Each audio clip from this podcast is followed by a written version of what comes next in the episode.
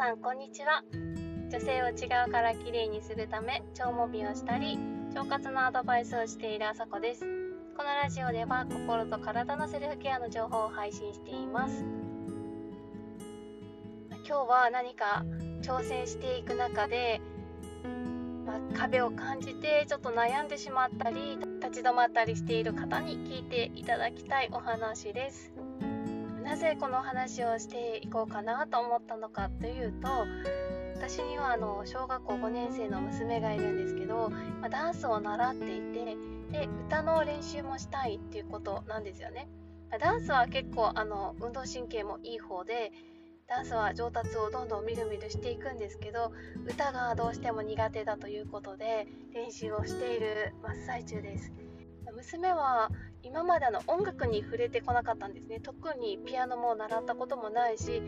まあ、歌の練習はもちろんしたことないしカラオケにもほとんど行ったことがありません。なので実際に歌ってもらった時にあのはっきり言うと音痴だったんですよね。音程が全然つかめていないような。それでさすがに私も典型的な音痴って治らないのかなってちょっと心配になってあのググりました。あの子供音痴とかってググると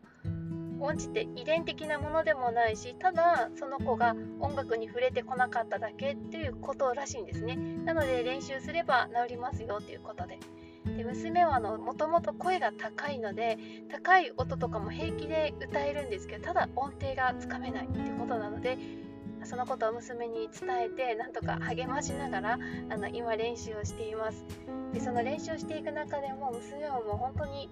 本当に自分って下手くそだもうやだやだ言いながらちょっと半べそを書きながらそれでももうやめたいと言いつつもでも練習するその姿を見ていると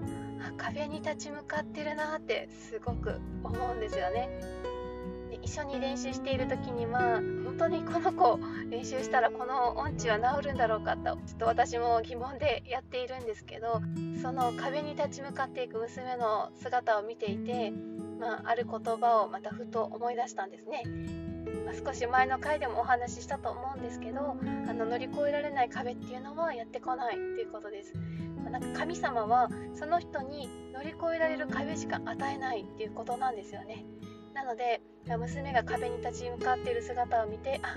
そっかこの子はこれは乗り越えられる壁なんだって思いました。なのできっと娘は音痴を克服すると思います。それをねあの一緒に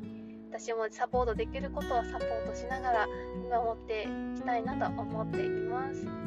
なので今壁だなきっと自分にはこれは無理なのかな向いてないのかなって思っている方もう壁って感じた時点で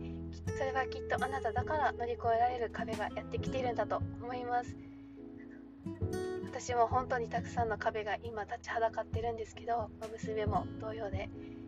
一緒に乗り越えていきましょう。今日はふと思ったのでこんなお話をしてみました。最後までお付き合いいただきありがとうございます。ではまた明日。